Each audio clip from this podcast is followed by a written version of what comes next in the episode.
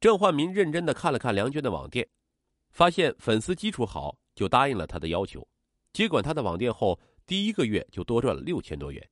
他大方的给了梁娟三千元的分成，梁娟觉得太多了，他说：“没有你的粉丝，我也做不成这么多单。”梁娟不好意思的接受了，两人合作的很愉快，梁娟拿到的提成也越来越多，在不知不觉中，梁娟喜欢上了他。得知他还是单身，这个漂亮大胆的香妹子主动出击追爱，郑焕民委婉的拒绝了她。梁娟不放弃，郑焕民无奈只得向她坦白了自己的病情。梁娟不相信，因为他跳街舞的时候是那么刚劲有力，怎么看也不像个病人。郑焕民只好让他看自己卸妆后的形象，原来他是那么苍白憔悴，他震惊不已，他既心疼又感动。我留下来帮你。郑焕民说：“你走吧，我们不可能走到一起，等不到救命的肾源，我随时都会倒下。”他想起了母亲，但他没对梁娟说起母亲毁捐的事儿。你恨这个世界不公平，这我可以理解。梁娟眼眶红了。我想知道自己是不是真的那么坚定，我要尝试跟你在一起。他毅然决然的说。郑焕民赶不走梁娟，也慢慢知道了他的情况。梁娟父母离异，他自小跟着父亲。大学毕业后，父亲再婚，随继母去了福建，对他的事顾不上过问。郑焕民觉得梁娟也是一个孤独的人，一个人在广州打拼特别不容易，对他由怜惜而渐生爱意。郑红海渐渐看出了苗头，惊喜的打电话告诉了妻子。刘广花在电话里高兴的哭了：“老公，儿子要是有了对象，我就是，我钱准备的差不多了，要是有了合适的肾源，就赶紧给儿子做手术吧。”刘广花想看看那女孩长什么样，这可难为了郑红海，他硬着头皮找儿子要了梁娟的照片，给妻子发了过去。看到女孩漂亮精神的样子。刘广花在微信上对丈夫说：“比我带的徒弟都漂亮。”二零一八年三月初，郑红海收到妻子的一份快递，打开一看，除了家乡特产，还有一幅乱针绣，绣的是一对喜鹊，她要丈夫转交给梁娟。梁娟收到后一看，发现绣品底下还绣着一排小字儿：“焕民遇到了你，才有了精神，阿姨谢谢你。”梁娟把绣品拿给郑焕民看。郑焕民心里一震，但没有说什么。梁娟打电话给刘广花，向他表示谢意。刘广花心疼的说道：“焕民是个好孩子，你也是个好孩子，阿姨赞成你们在一起，以后你就把我当妈妈。”梁娟连声应着。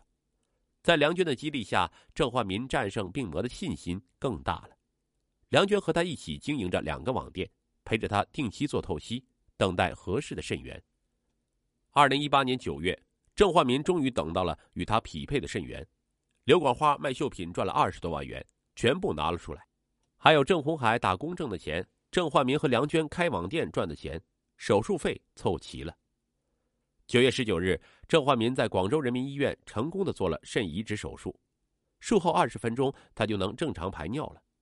可奇怪的是，一直到十月十三日，郑焕民出院，刘广花也不曾来广州看望。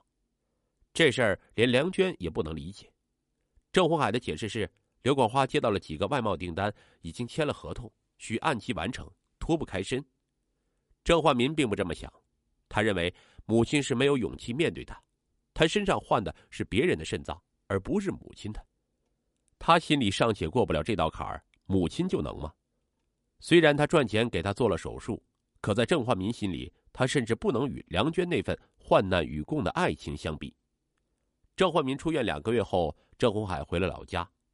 父亲回去后，因为不愿面对母亲，加上还有两个网店需要打理，郑焕民一直没有回去。他和梁娟相守在一起。春节快到了，梁娟提出想把郑红海夫妇接到广州过节。郑焕民很犹豫，他有两年没见到母亲了，或许有些东西该放下了。他和梁娟一起给父母打了电话，哪知父亲在电话里哽咽着对郑焕民说。儿子，你妈不做手术不行了，再拖就没命了。郑焕民震惊不已，好半天他才从父亲断断续续的讲述里弄明白两年前母亲突然悔捐的真相。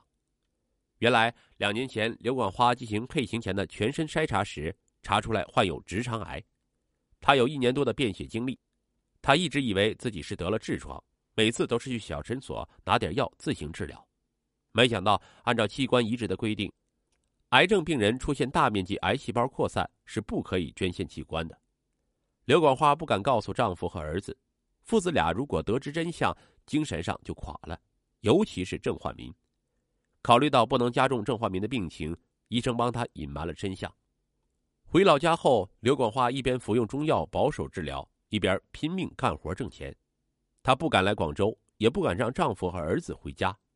直到那次她在做刺绣时突然晕倒，妹妹刘广彩打电话给郑红海，郑红海才知道真相。就在郑焕民做移植手术的时候，刘广花已经出现了腹水。郑焕民怎么也想不到，自己曾认为冷酷绝情的母亲，居然对他隐瞒了这么大的秘密。他在电话里哭着对父亲说：“我回去把妈妈接到广州做手术。”除夕前，郑焕民和梁娟一起回到他的山东老家。郑焕民扑通一声跪在母亲床前，叫了一声“妈妈”，之后就再也说不出话来。春节后，一家人再次来到广州。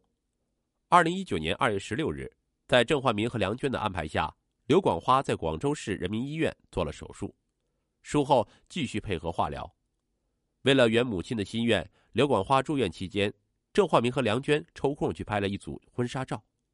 当他们把照片拿给躺在病床上的刘广花看的时候，他脸上露出了欣慰的笑容。窗外柳树不知什么时候长出了嫩绿的芽。是的，凛冬已经过去了，春天就要来了。